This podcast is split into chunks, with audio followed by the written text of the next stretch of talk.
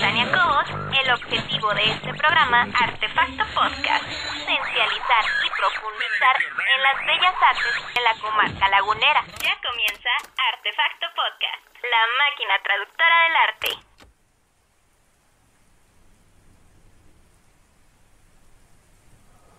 Hola, ¿qué tal amigos de Artefacto? Mi nombre es Tania Cobos, su amiga Tania Cobos, y el día de hoy nos encontramos en el Café Museo de nuestro querido Museo Arocena de la ciudad de Torreón, Coahuila. Nos encontramos en un sitio simbólico para el tema que les vamos a presentar el día de hoy, obviamente acompañado de un experto, un artista, un invitado especial que les tengo el día de hoy para que nos platique un tema a través de su propuesta artística. Él es nada más y nada menos que Antonio Reveles, que es un artista lagunero, originario de Gómez Palacio, él viene a presentarnos una de sus obras que tenemos justamente aquí con nosotros, querida audiencia, sobre lo que es la matanza de chinos en Torreón. Él plasmó este evento de la historia de nuestra localidad en una de sus obras usando una de sus técnicas, que es la técnica del collage.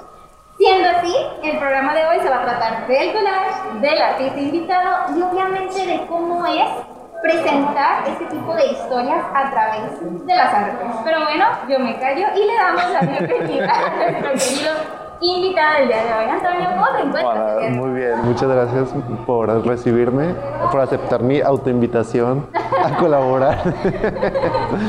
y sí, muy contento y agradecido por tener la oportunidad de hablar, entre muchas cosas, de este tema ¿no? tan importante.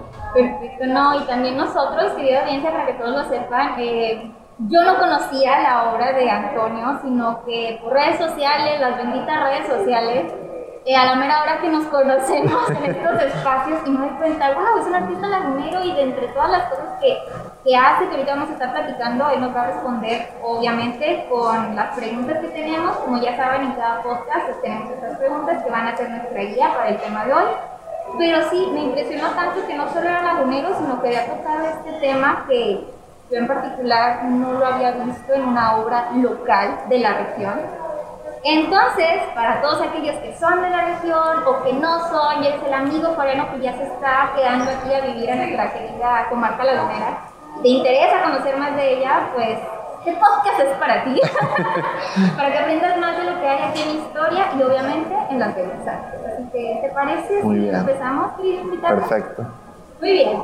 Primero que nada, queremos saber quién eres tú. Así que contéstanos. ¿Quién es Antonio Reveles? Conocido también en redes sociales como Antonio Sanrele. Ajá. ¿Y cómo inicia en el mundo del arte y en el collage? Ok.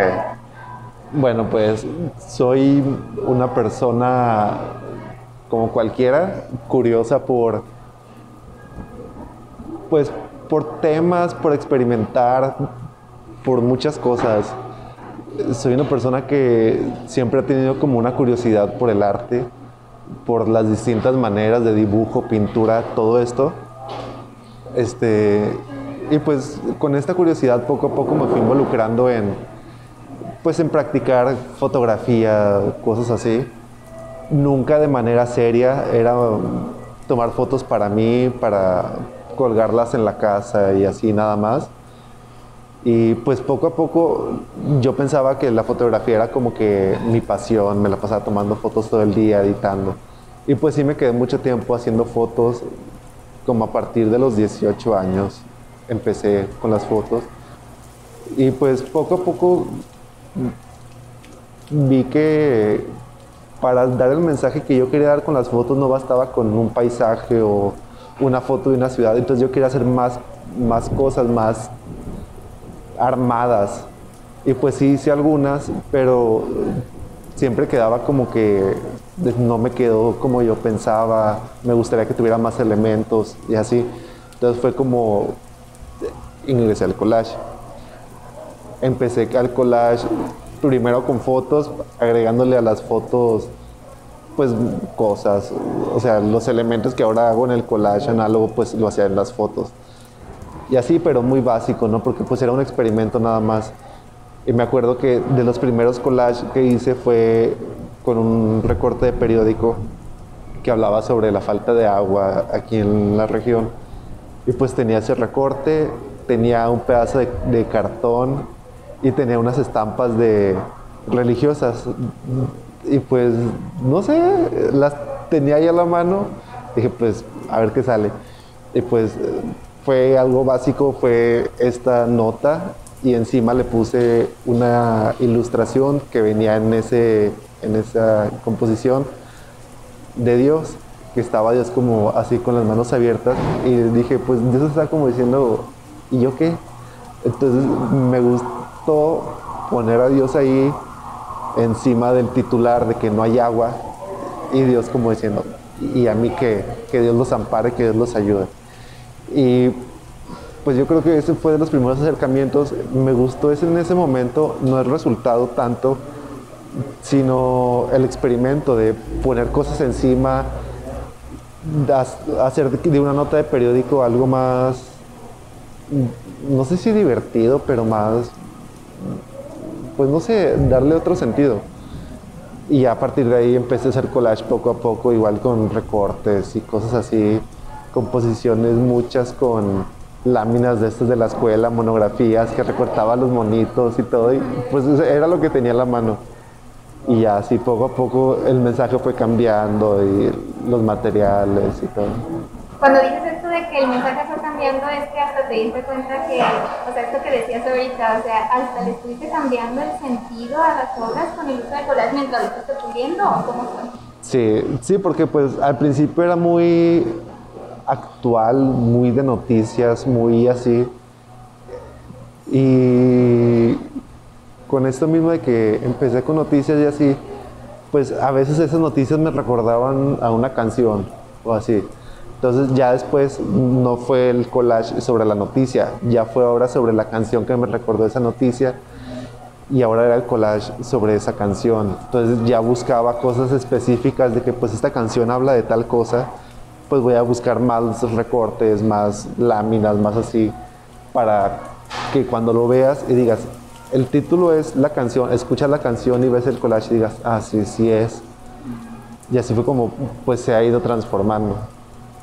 ¿Qué temas son los más recurrentes a la hora que haces una obra? Y venga, también dínoslo, ¿cómo fue en este inicio de que empezaste a llevar el collage hasta ahora? O sea, ¿qué temas eran? Ahorita me decías de, noticias, noticias y luego ahora, ¿cuál podría decir que eran los temas más frecuentes entre una época inicial y ahora sí. época actual? Pues inicialmente fue noticias, casi todo. Y muy rápido, o sea, duró muy poco esa etapa. Ya después de ahí me fui a los temas religiosos. Estuve muy metido en los temas religiosos de esto de la iglesia, la construcción, todo esto. Y pues como que a la par el tema político. Entonces como que esta etapa de político y religioso caminaron juntos, o sea, fue al mismo tiempo. Y fue el periodo más largo. Yo creo que hasta ahora el que, o sea, siguen los dos, pero el que más como que eh, se destaca de los dos que estoy tocando más, que es religioso político, pues el político es el que sigue pero el religioso, o sea, van de la mano para mí. Fueron esos dos temas. Y sí, yo creo como del 2017, 18, 2019, fue como que una etapa muy fuerte en este tema. Fue, este, de hecho, en esa etapa regresé a la fotografía porque estaba, bueno, tenía un proyecto con Julia Klug, la activista esta, la papista del andador en México, donde hicimos un proyecto de fotos con su casa y todo eso y como que sí esa etapa fue muy religiosa. Y ahorita pues ya me estoy regresando un poco más a lo político, pero pues siguen de la mano, o sea, no, para mí no hay mucha diferencia en esos dos temas. Pero por ejemplo, ¿cómo los manejas? Porque querida audiencia, aquí tenemos un poquito de ayuda visual, que en video vas a venir ahí en nuestras redes sociales. Tenemos pues algunas fotografías de los collages que Antonio ha presentado y ya no mencionó que usa la fotografía, usa estos iconos religiosos, también vemos otro tipo de fotografías donde yo veo niños, yo también animales, yo veo también por ahí algunas marcas de compañías. Mi marca favorita. de compañías muy famosas a nivel internacional.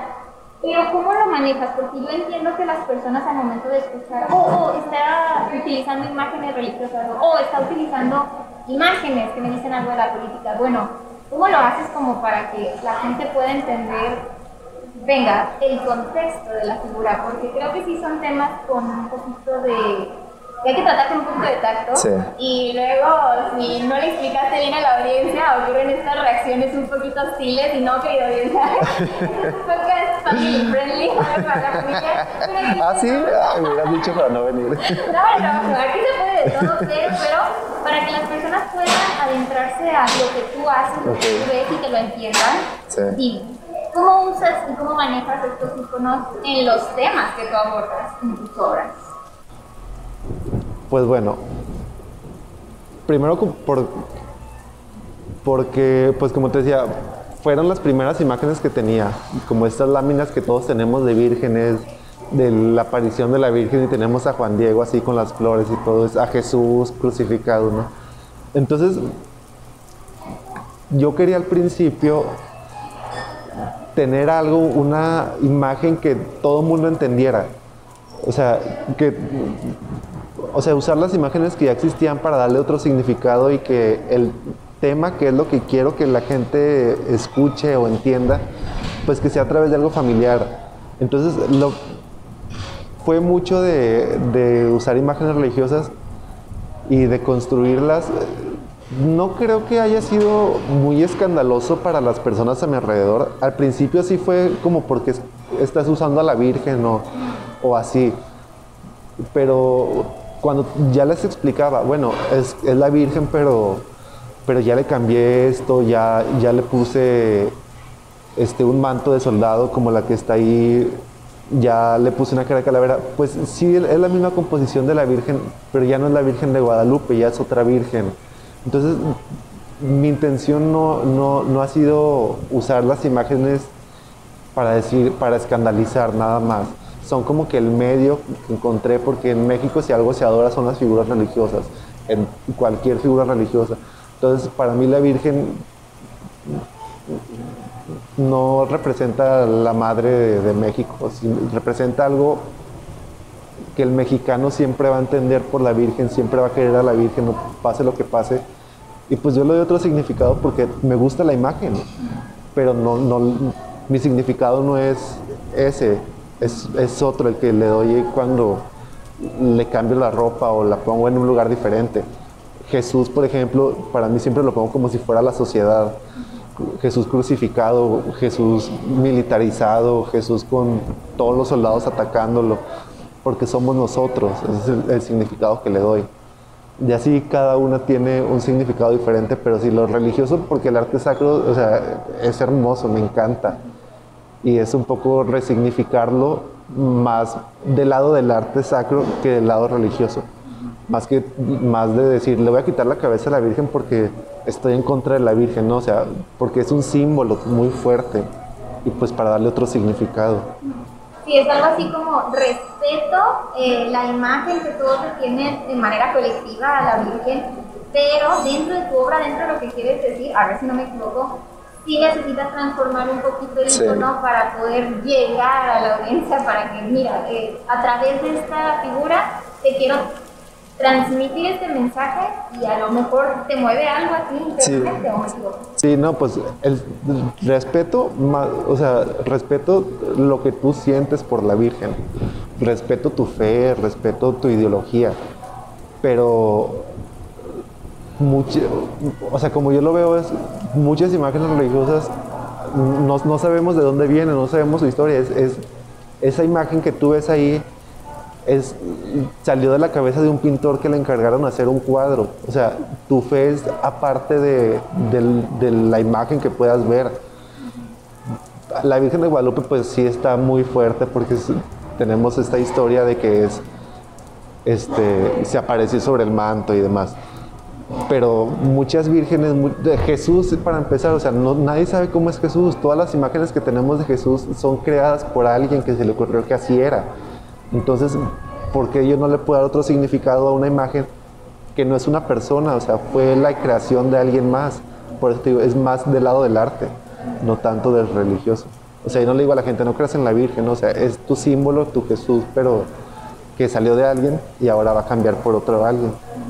Eso es muy cierto, chicos. Si ustedes tienen la oportunidad de leer algún libro, de acercarse buscarse algún experto en el mundo del arte, le puede sacar los mil y un autores, mil y un pintores que han ayudado a crearle una imagen a la Virgen, Sí. a Jesús. Así es. Entonces que ustedes digan, wow, alguien lo vio, pues no exactamente, Ajá, porque hay exacto. toda una historia que acá de este lado, de manera, en paréntesis, este pues sí los invitamos a que se adentren en esa partecita de la Sí. porque es muy interesante Sí. y hasta también uno se va a dar cuenta de, bueno, en qué imagen creo, cuál me convence, cuál, Sí. cuál- con cuál me quedo, cuál me gusta más. Y es bonito y es respetable. Y ya sobre lo que tú pones en tus collages, la verdad es de que chicos, pues les digo, vamos a estar poniendo en los videos eh, algunas fotografías de las obras de invitado, pero hay algo que sí yo quiero destacar, que yo quiero que nos digas si hay una selección de tu parte.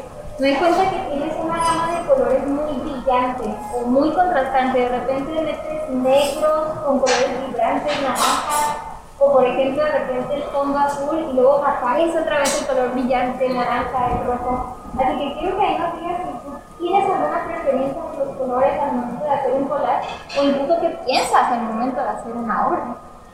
Pues cuando son obras muy pensadas de voy a hacer este tema y que busco cada recorte, me elijo el principal, lo que va a ser el centro de todo. Si la imagen es en blanco y negro, pues ya sé que, que todo lo que le ponga alrededor pues puede ser de cualquier color o así y demás. Entonces sí me dejo mucho guiar por, por las propias imágenes. Si encuentro una revista y, y veo que todos son anaranjados así, pues ni modo, o sea, es, es así. Ya no, antes sí pensaba en, en que tiene que llevar estos colores o que tiene que ser de este tamaño y pues a rellenar el espacio porque ya decidí que va a ser tamaño tal. Y no, o sea, es el collage sí es muy de que, eh, bueno, el análogo es muy de que esta es, esta es la imagen que tienes y tienes una y la combinas o, le haces lo que quieras, pero es esta. Entonces yo fue más de dejarme llevar por los recortes y las imágenes. Si no combina, pues no lo pongo. Pero si es el mismo recorte, las mismas revistas te van diciendo lo o al menos así siento yo como que, como que solas me guían. De que usa estos colores y así. O sea, revisar las revistas mil veces buscando el recorte que es, que es y así, o sea, dejar que te hablen. O sea, tú empezaste en este collage no solo de manera empírica, sino que también con lo que te llevaban las revistas que ahí tú te... Sí. ¿Estas revistas las comprabas con una selección en particular para, ah, esta me funciona, era siempre como, ah, la que sea? Sí, sí, pues primero en casa, pues las que había. Las revistas del siglo nuevo, ya sabes. todos estos catálogos que hay por ahí. El siglo nuevo fue de mucha ayuda en el, el periodo. de- Gracias, siglo nuevo, por existir. Ya viene publicidad. A ver si te patrocinan el podcast. Y ya después a la hora de comprar, ya de que ir a un lugar específico a comprar, las primeras que compré eran de moda, porque pues era de que el modelo y le podías cortar la mano y así. Pero ya después, cuando iba a los lugares de revistas y libros antiguos, las que más, o sea, lo primero que busco son las revistas como de National Geographic y todas esas, porque pues son puras imágenes, es pura foto. Entonces, eso es lo primero que voy. Y si encuentro otras revistas de moda o así, pero viejas, pues también, pero lo primero es lo de National Geographic. Hay otra que existía que se llamaba Geografía Universal. Igual esas dos, porque también son imágenes muy fuertes las que tienen esas revistas. Entonces como que sí me, como que hay más como para mí en, esa, en ese tipo de revistas, más que en las de moda o así. Y son con las que más te sentiste identificado Sí. para crear tu obra. Sí, porque como que tocan temas muy fuertes. La otra vez compré una y era así como que tenía muchos artículos de, de la venta de animales, y así pues fotos de elefantes desangrados, monos así sin cabeza. Entonces como que siento que, que- que me funciona más eso. Y ya de vez en cuando enciclopedias o así, pero, pero pues es cuando quiero hacer algo más light, de que poner un animal o así. Algo más light. Ay, ya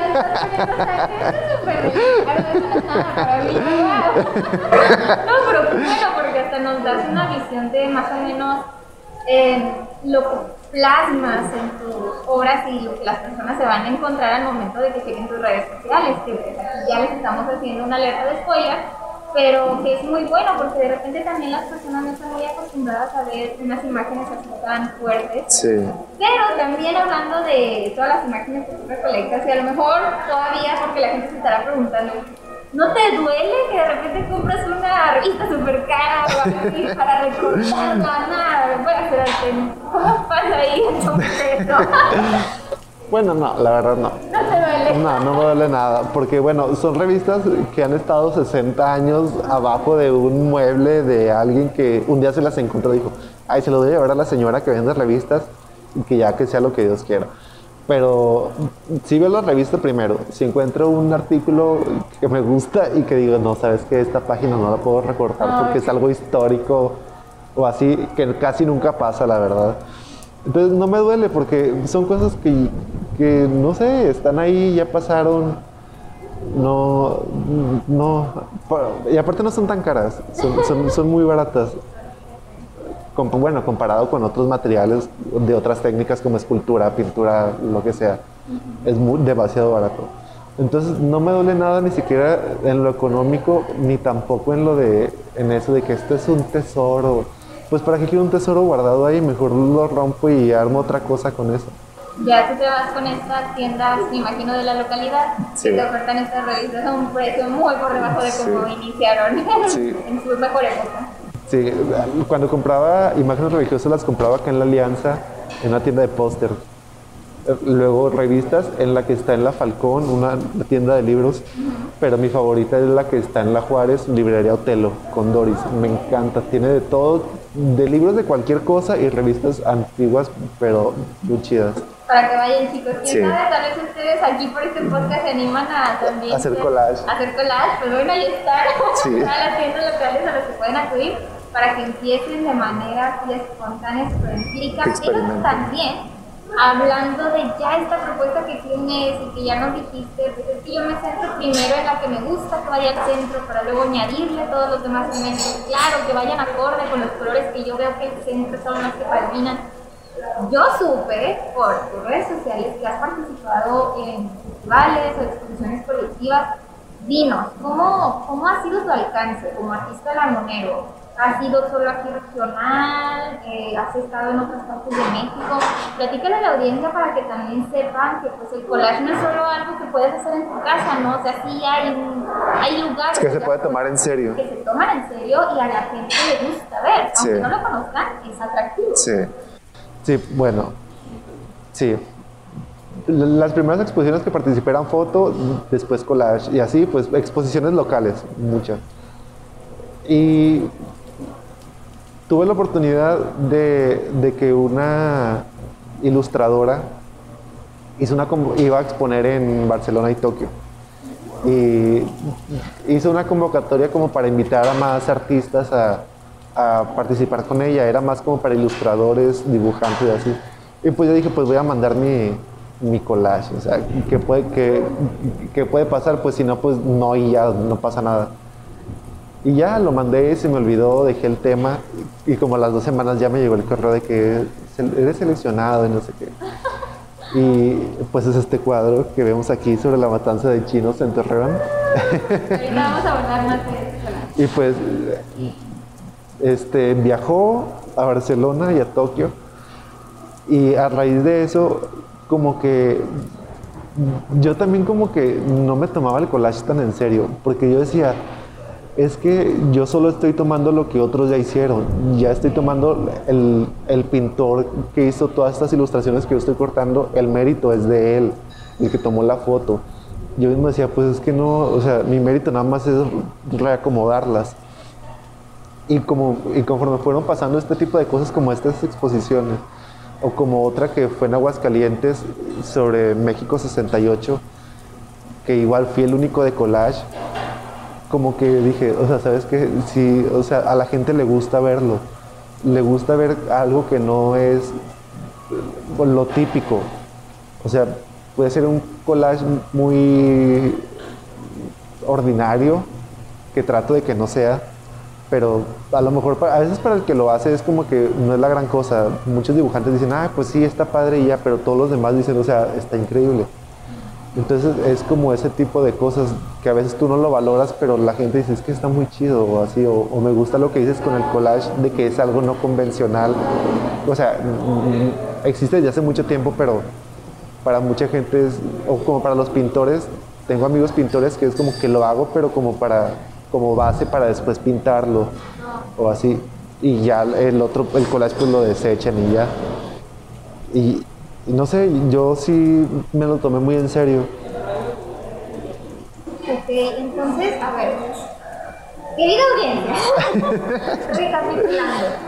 Me estás diciendo que este cuadro no solo está aquí en la laguna, Así sino es. que viajó a Barcelona, Y a Tokio. Tokio. Sí. o sea, arte lagunero internacional, amigo. O sea, no me entiendes. Y al fin y al cabo, este, bueno, he ahí lo que yo estoy entendiendo. Aunque tú tienes este pensamiento de que tú estoy tomando lo de los, los demás, creo, y dime si estoy equivocada o algo, el collage tiene mucho que ver en cómo tú dominas los elementos, precisamente, cómo los acomodas, porque yo me imagino, así, no voy a poner ejemplo. Si ustedes, chicos, estuvieron en la escuela y les dijeron a las maestras, Sí. no, periódico. Sí. Pues yo no pasaba de, de estar pegando letras para hacer mensajes como de que, ay, voy a jugar a que soy policía y ladrona Sí. y voy a mandar un ejemplo a la policía Y la carta anónima y, y la todo. carta anónima y todo eso, o sea, y era solo una carta con letras, pero el collage ahorita que, que yo veo tus obras, que ya no lo explicas y que veo esta que es la que nos presentas y que ya nos estás explicando, no es nada más recortar con esto la y pegar. Ajá. Sí, lo, una lo tienes, lo tienes que pensar. Ajá, porque también, eh, de casualidad, en, en esto de, de viaje de esta hora a Barcelona, Tokio, no sé, dijeron algo, requisitos, algo por el estilo, Eh, ¿Requisitos sobre qué? sobre Sobre... la obra, algo como para que, bueno, ah, también nosotros si el día de mañana, no sé, un lagunero dice, ay, yo quiero intentar hacer esto del collage, pero dime, ¿cuál es el método o la ecuación? ¿Hubo algo en eso para poder hacer un collage? ¿Presentarlo? Pues para hacerlo no, porque bueno, el collage sí es muy, muy este, accesible, muy, ¿cómo lo puedo decir? Como que quiera todo el mundo. En- Entonces, sí cualquiera lo puede hacer, pero sí hay que pensar lo que vas a decir. Cada cosa que pongas tiene que tener un sentido, una razón. O sea, sí puedes poner muchas cosas, pero pues se va perdiendo cada vez más el mensaje. Entonces, este ya lo tenía cuando fue esa exposición. Y, y pues sí fue de que, pues mándamelo así por correo a la chava, porque pues ella se los iba a llevar de que en la maleta todos los cuadros. Y pues todos llevaban de que, llevaba como una carpetota enorme, nos mandaba fotos de todo. Llevaba una carpetota enorme con todas las hojas de todos los dibujos ahí. Y pues ahí iba mi cuadrito. Ah, Ahí iba. No, hermoso, ¿cómo Y ya después nos mandó las fotos de, de cuando pegó la publicidad. Tengo guardada la, la publicidad de Tokei con mi nombre en, en japonés y todo. Ay, qué Está padre, bonito. no, en serio, o sea, ¿en qué año que fue? Creo que en el 2018. 2018. Creo que sí. Pues mira, aunque ya sea muy tarde, la neta, felicidades. Gracias. Sí, no, o sea, que increíble es que no solo presentaste una obra como artista de la laguna, sino que llevaste historia de la laguna. Exacto, exacto. Allá otra Sí. parte del mundo que yo estoy segura que al momento de que tú presentas esta historia a través de tu arte, pues dejas la idea, ¿no? Le explicas Sí. a las personas para que luego digan, bueno, ¿de qué se trata? Exacto. Y precisamente con esto quiero abordar ahora sí el tema de esta explicación sobre la matanza de chinos en Torreón, Sí. que fue para la querida audiencia, eh, si no saben de este tema, de este capítulo de nuestra historia, fue para allá de 1911, fueron los días 13 y 15 de mayo de ese año en particular, donde sucedió, hay que contarlo, esta masacre Sí. con nuestros hermanos chinos. Hoy sabemos que vivimos en un mundo completamente multicultural, pero en aquellos años era algo muy distinto. Sí. Así que ahora sí yo quiero que me contestes cómo fue el proceso de producción de esta obra, el acercarte para que en un momento dijeras, tengo que hacer esto en collage, porque Tania, tal vez eh, chico que nos está escuchando uno, chica que nos está escuchando dos, dice, ah, yo supe del tema por esta nota, ah, Sí. pero yo lo supe por un libro, pero tú como artista, ¿cómo, cómo te acercaste a esta historia para luego pasarla a transformarla y es artista? Bueno, de este tema supe, me parece que por ahí del 2014. Recuerdo que un amigo me contó, un amigo de Aguascalientes me contó que había pasado algo en Torreón sobre unos chinos o así, y no le di mayor importancia. Y me acuerdo que el año siguiente que fui a la Ciudad de México, pasé por el Museo de Memoria y Tolerancia y había una exposición sobre este tema, la matanza de chinos en Torreón. Entonces dije, ya son dos cosas que me dicen sobre este tema. Entonces me puse a investigar, no sé si en ese entonces había menos información o yo encontré menos información, pero encontré de que lo básico, notas de, de milenio, así que hablaban sobre este tema de que pues en aquellos años pasó una matanza de chinos y pues la foto yo creo que más más repetida de la carreta con todos los cuerpos que la veía en todas partes esa foto. Y, y, pues ya me quedé con eso. Y el primer año que supe de eso, el primer mayo, no me acuerdo si fue 2015, lo traté como foto. Tomé fotos aquí del, del edificio y tal, y puse un texto. A la siguiente estaba yo en la etapa de collage digital, que me puse a experimentar, y pues hice un collage digital sobre eso y a la otra pues fue este.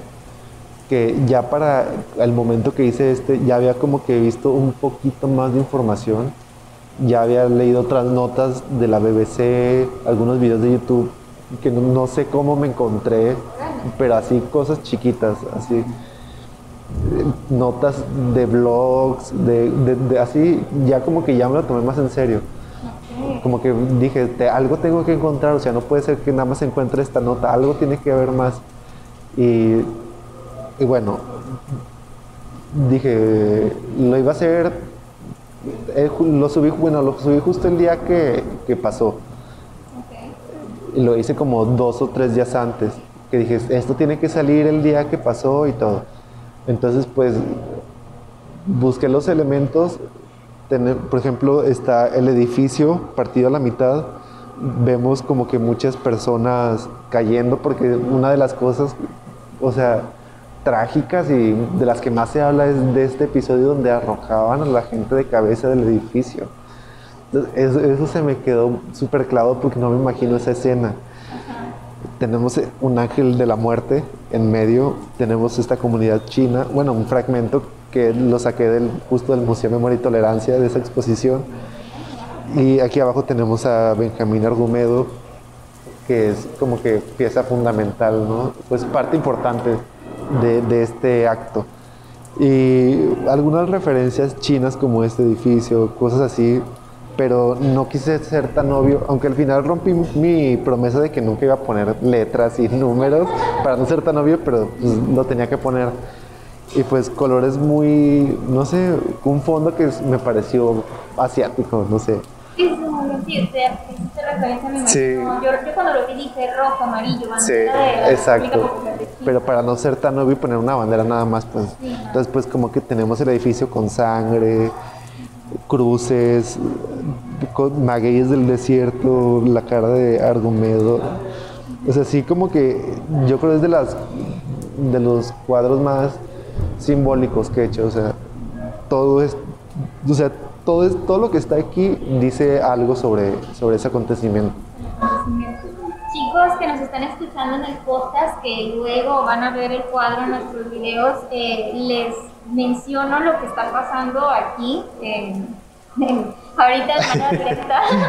Eh, el edificio que nos está mencionando Antonio, nuestro invitado, es el Casino de la Laguna. Si ustedes recuerdan, hicimos nuestro primer episodio podcast fue del Casino de la Laguna. Y fue en este lugar, justamente en la calle Juárez, entre Valdés Carrillo y Cepeda, donde está este edificio que se hizo por la masacre, ¿no? Imagínense, 3 de la tarde y cuerpos de migrantes chinos que llegaron a Torreón en las calles, muertos el Casino de la Laguna eh, es un punto precisamente muy simbólico en nuestra historia de Torreón. De hecho, por eso estamos aquí en el museo del café, en el café, perdón, del Museo Arocena, porque el Casino de la Laguna ahora es el Museo Arocena de la ciudad de Torreón Coahuila.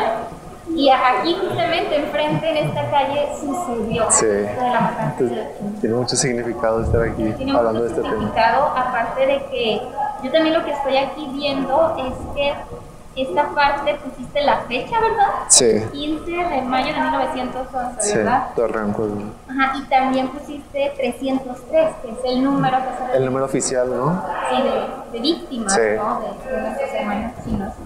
Yo quisiera que aquí también explicándonos todo esto, eh, yo vi, tuve la oportunidad de, de checar tus redes sociales y me topé con una publicación tuya que era esto de pues, que, se, que se dé a conocer ¿no? todos estos temas. Pero más allá de ahorita, que eso va a estar dentro de nuestra sección de opinión, yo quiero que ahorita también para orientar a nuestra audiencia que no nos está viendo, que nos digas esto de, de, o sea, haciendo referencia a lo que estábamos platicando anteriormente, ¿cuál podrías decir que es como que el icono central así de la fiesta? O sea, por lo que me, me habías comentado de que "Ay, yo elijo algo que sea el centro y de ahí ya me voy para adelante para seguir metiendo elementos. ¿Cuál es la de aquí? Yo creo que es el edificio. El edificio, ¿verdad? Yo creo que el edificio sí fue lo primero que dije, esto tiene que estar eh, porque es el edificio. Los primeros trabajos que hice fue fotos del edificio, intervenciones de fotos del edificio de, de ese momento, ¿no? Entonces sí, yo creo que fue el edificio.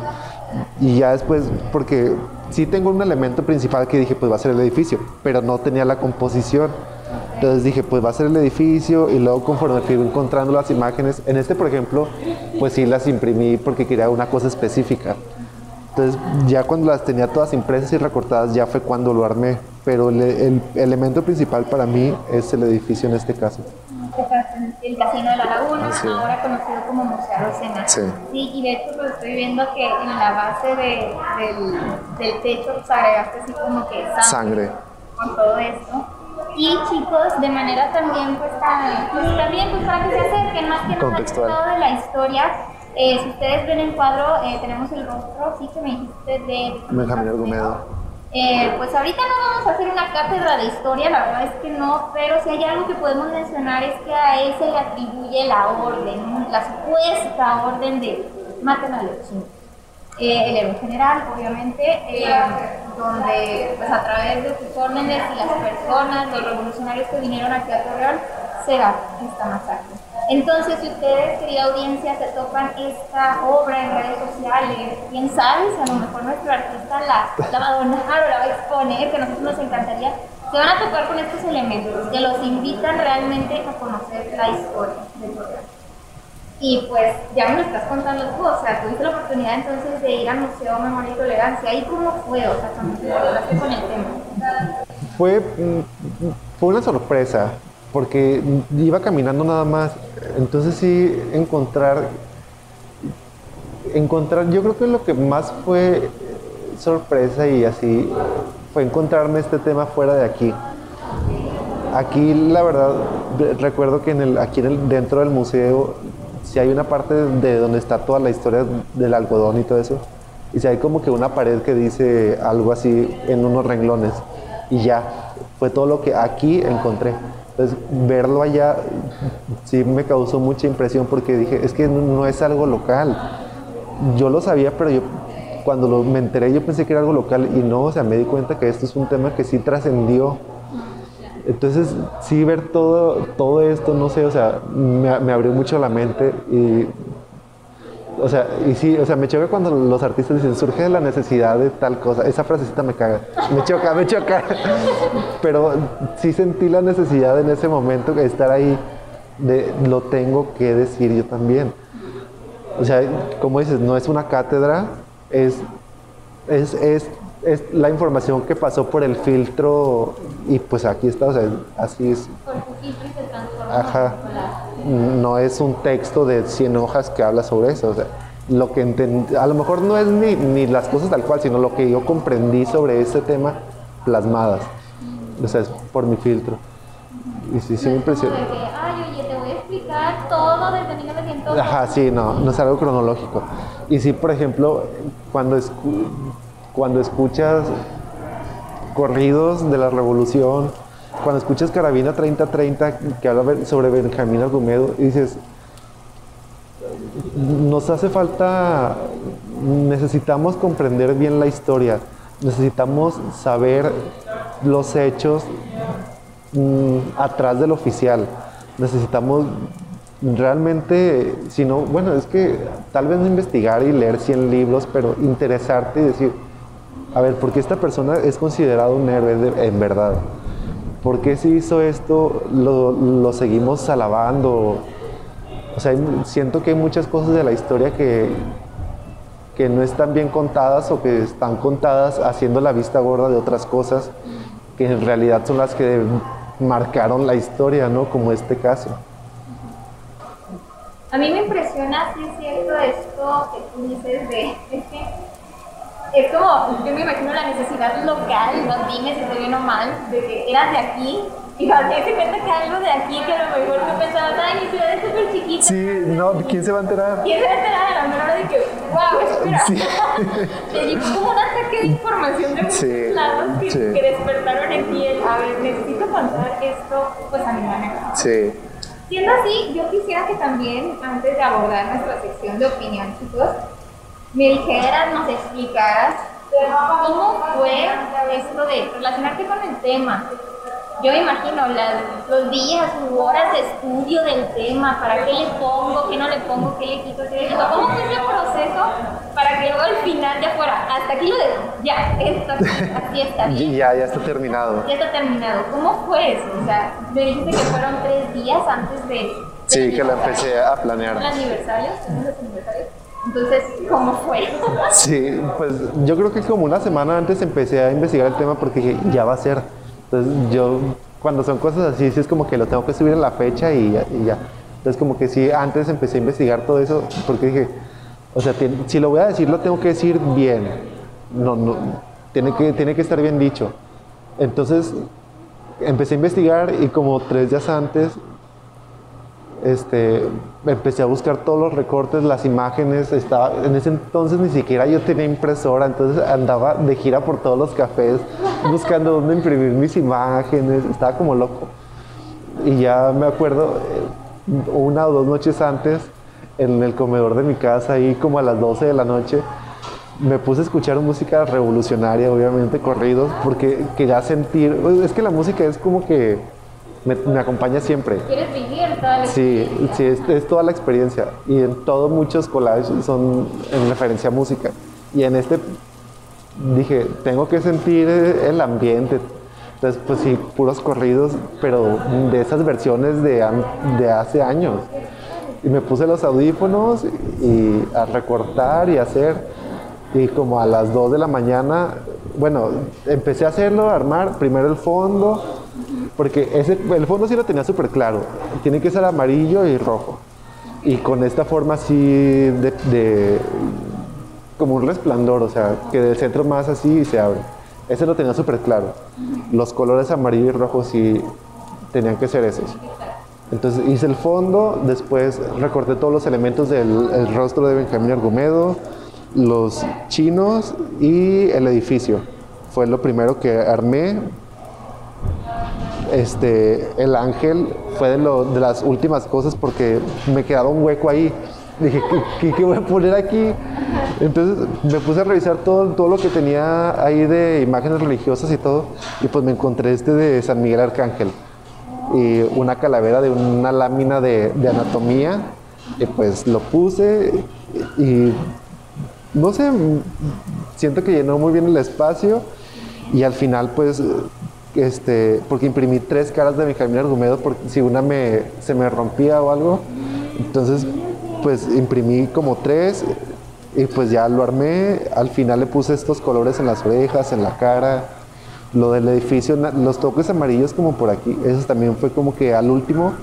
Y ya cuando hice eso, por ejemplo, estas partes de abajo, ahí es cuando ya, ya empecé a decir, ya, ya, ya está acabado, ya no le tengo que poner nada más, porque aquí le puse las personas que sí era como que la intención, y cuando empecé a poner las estrellas, dije, a ver, si le voy a seguir poniendo estrellas, se, va- se me va a perder el fondo y ya no va a tener sentido nada. Entonces, sí como que sí hay que saber cuándo parar. Entonces, lo más seguro es que siempre sientas que le va a faltar algo, pero, o sea, ya cuando dices, ya, ya está acabado, ya está acabado, ya no, ya no le metas nada, ya. Y así fue como lo acabé, lo firmé y al otro día fui hasta otro lugar a escanearlo, a que me lo mandaran por correo y ya de que Ya me lo mandaron por correo y ese mismo día lo subí, le puse de que un pequeño texto, porque igual como que Instagram a veces no es mucho para grandes publicaciones de texto. Entonces pues lo puse y puse un pequeño texto como que el, el 15 de mayo de 1911, tal, tal, tal, y ya. Y hasta ahí. Y ya después cada año lo, bueno, como por dos años más lo seguí publicando. Y hasta ahora que dije, sí lo quiero seguir tocando ese tema porque yo creo que es de los temas que, que nunca voy a soltar, pero ya desde otra manera, ya quiero buscar otra manera de tocar este tema. O sea, como quien dice, desde que empezaste a envolverte con el tema, ha hecho también como que una permanencia Sí, como sí. que tu persona, mismo Sí. Pero sí, también, querida audiencia, eh, para que sepan de lo que se estuvo platicando, es que sí es cierto que ahorita que me estabas explicando la obra, y veo que como que tenemos en el centro, en la base de abajo, a, a Benjamín y luego como que cortaste la cabeza, Sí.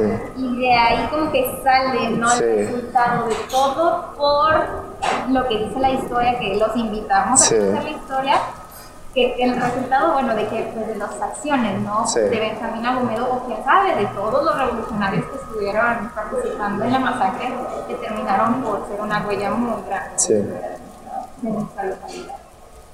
Oye, pues mira, la verdad es que sí, querida audiencia, son historias eh, un tanto crudas de comentar, de contar, pero yo la verdad te felicito y te agradezco que estés haciendo este tipo de arte porque yo sí sentí a la mera hora de que nos empezamos a conocer por redes sociales que tú me contabas pues, algo más, ¿no? O sea, no solo era esto de, wow, o sea, la propuesta del chico que vive en mi región, eh, súper interesante, todos los iconos que usa, que yo identifico por mi historia personal, pero de repente que me estoy tocando eh, temas en la historia misma de mi localidad, pues sí me hablan de que, wow, puedo sentirme hasta identificada con él. Es ahí lo que quiero llegar este, y acercas a las personas, tienen una oportunidad a través de tu arte a poder relacionarse con estos otros temas, ¿no? O sea, tú les das como que la cascarita Sí. y luego ya el resto depende Sí. de ustedes. Yo la verdad por eso te, te felicito. Y antes de concluir, yo quisiera que nada más este, nos digas este, cuántas horas invertiste, podrías decir, en, en todo el cuadro. Mm, ¿Horas?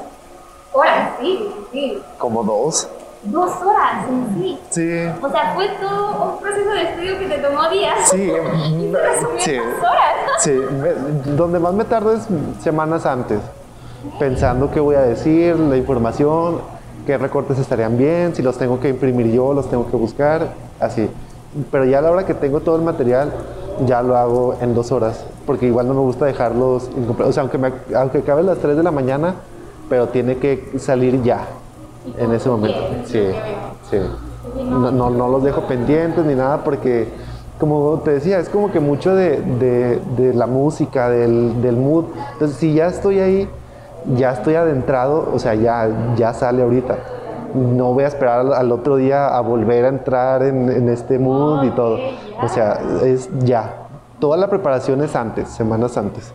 Eso me hace muy, muy interesante porque siento que es de esos donde no me voy a salir de mi burbuja. Sí, exacto, sí. Hasta que Sí, así es, así tal cual. Porque si luego vemos algunos otros que no, ya terminé, vamos a descansar por el día de hoy. Sí, no, no. Lo que sigue mañana, ¿no? No, no puedo dormir si hago eso. Wow. Si estoy haciendo, ah, porque casi todos los hago como que en la noche. No sé si es por la oscuridad que me da más concentración o que, que no me distraigo con el ruido de los pájaros ni nada. Entonces, como todo es en la noche, lo hago. Si lo dejo pendiente, si eh, lo he hecho y no, no puedo dormir, me levanto y lo acabo y ya. Y ahora sí, ya, ya digo, ah, ya, ya lo acabé, ya, ya puedo dormir. Si no, no. Perfecto, pues mira, ya estamos terminando nuestro querido podcast del día de hoy. Resumiendo, nos dijiste que empezaste hace ya mucho tiempo, unos cinco, Unos cinco años. unos cinco años. Empezaste primero con noticias, viendo a lo mejor cómo podías narrar las noticias con imágenes y luego de eso cómo al final pasaste a sentir, plasmar otro tipo de mensajes a través del collage. Ya nos dijiste que ha estado esta obra en otras partes del mundo, México y el mundo, y también lo que tú haces ¿no? dentro del proceso artístico. Como que no solo es, ay, lo vi en una publicación y decidí hacer algo muy express. No, te tomas un tiempo de estudio, te tomas un tiempo de como que adentrarte al mundo que se te ha presentado a través de un evento, una nota, o sea, si, te profundizas en eso. Así que ya considerando todo eso que al final termina en todo un método para crear en ti una obra, yo quisiera, ya ahora adentrando en esta sección de opinión que hay de audiencia, que qué significa, entramos a esta burbuja en donde nuestro invitado hace una opinión suya, completamente tuya, aquí. Nos deslindamos de, nos deslindamos de cualquier comentario. Nos deslindamos de cualquier comentario, no, no, para nada. Simplemente es para diferenciar la información que ya les dimos con ahora sí una opinión, un criterio que se respeta y ojalá a ustedes les ayude. A lo mejor ustedes están de acuerdo con lo que hemos platicado, pero tal vez no estén de acuerdo con otras cosas. Pero vamos a ver. Abrir el diálogo. ¿Cómo? Abrir el diálogo. Abrir el diálogo es una oportunidad hoy en día. Por favor, ahí están las redes sociales. Así que abriendo entonces este diálogo con esta sección de opinión a través de nuestra invitada especial el día de hoy. Quisiera que nos contestaras esta pregunta. En tu opinión, tú como artista, ya te usa estas figuras religiosas, patrióticas, históricas, ¿cuál es tu opinión sobre esta dinámica de hacer estas obras de arte contando estas historias que no son nada agradables para las personas. ¿Cuál es tu opinión sobre contar estas historias? Yo creo que es una obligación. Yo creo que, que no puedes hacerte de la vista gorda cuando conoces un tema tan crudo y tan fuerte. Siento que si tú tienes la posibilidad de llevar este mensaje a la gente del modo que tú lo haces, o sea, si tú se los puedes explicar de una manera más sencilla, porque lo visual es más sencillo que, algo leído o así. Entonces, si tú tienes la oportunidad, ¿por qué no hacerlo? Porque si tú les puedes decir, así pasó mediante una pintura o algo, ah, porque a la gente le gustan los murales, les gusta ver todo esto, ¿y por qué no aprovechas para contarles algo? Y no solo contarles sobre que en la laguna había algodón y uvas, ¿por qué no contarles algo más? yo creo que sí tenemos esa responsabilidad y más cuando ya tomas conciencia de algo, ya no puedes hacer como que no lo sabes, no te puedes quedar con eso. Sí, recordando a una frase que me gustó mucho de Guadalupe Pineda, que dice, una vez que cobras conciencia ya no hay vuelta atrás. Y es muy cierto, ya cuando te enteras de estos temas y que tú tienes la manera de representarlos, de decirlo, pues hazlo sí siento que es una responsabilidad. La verdad, sí, este, te agradezco mucho por la opinión que acabas de dar, porque es cierto que nos han acostumbrado mucho a contar historias muy felices, muy hermosas, y compártelas, y ay, díselo al amigo, a la amiga. Pero ¿qué pasa con las historias Exacto, la historia bonita de la laguna, del desierto, del progreso y todo, pero ¿qué, qué se dejó atrás? ¿Qué, nos, ¿Qué hicimos para llegar a esto? No, no es nada más mucho trabajo, mucha siembra, o sea, cuántas vidas, cuántas cosas se quedaron atrás. Eso también es parte de la historia. Que no se cuenta no quiere decir que no es parte de la historia. No se cuenta porque tal vez no conviene o porque pensamos que no es necesario mencionarlo, pero sí es necesario. Pienso que a lo mejor es necesario a la hora de que, bueno, es que está este lado A y este lado B que luego, así como lo que acabas de decir, este, censurarlo hasta ya podría ser un, indicativo de una bandera roja. ¿Por qué lo censuras? ¿no? Sí. Que hay también un, un, punto clave que hoy en día creo que nuestra cotidianidad, querida audiencia, debemos preguntarnos, pues, ¿cómo estoy hasta yo platicando ¿no? estos temas? ¿Qué le estoy echando de mi cosecha? ¿Qué cosa a lo mejor, ah, sí soy una persona informada, lo quiero compartir? ¿Qué cosas estamos haciendo respecto a esto para que pues, de manera responsable digna estas historias que están compartiendo. Y yo la verdad te agradezco mucho por asistir aquí a nuestro querido pero pequeño podcast, pequeño pero querido podcast de Artefacto. Y no quiero que nos vayamos sin antes que nos compartas tus redes sociales y quién sabe, algún proyecto en boca, algo que nos puedas compartir de ello. Te doy el micrófono. Bueno, pues en todos lados, como San Rebel, Facebook, Instagram, Twitter no me sigan porque publico puras puros desahogos. Pero pues ahí me encuentran también, sí. Y pues gracias a ti por, aceptar este, esta conversación, este momento de diálogo. Y pues invitarlos a, a, revisar la historia, a revisar qué nos trajo hasta aquí. Eh, eso nos ayuda a entender muchísimas cosas, porque, porque nosotros en otros países nos tratan como ratas y saber que nosotros también lo llegamos a hacer con alguien más y que no todo es felicidad.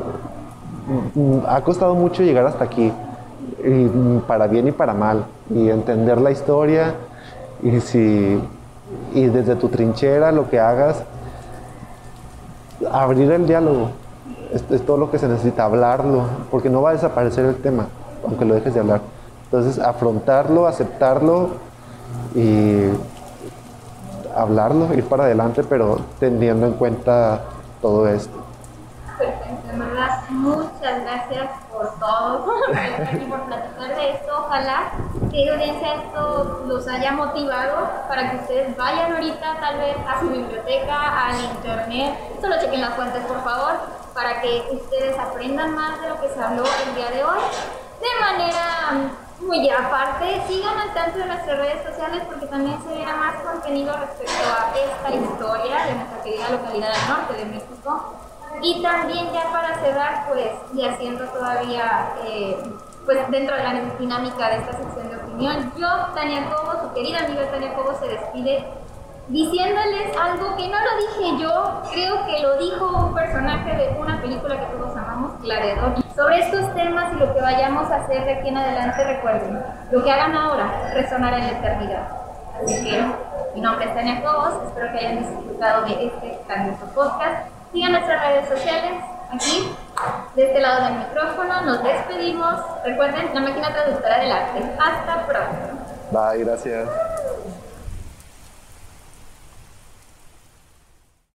La vida continúa, el arte perdura y ambos cuentan historias. Escucha y conoce estas historias de la comarca lagunera en Artefacto Podcast, la máquina traductora del arte, con Tania Cobos. Hasta el próximo episodio.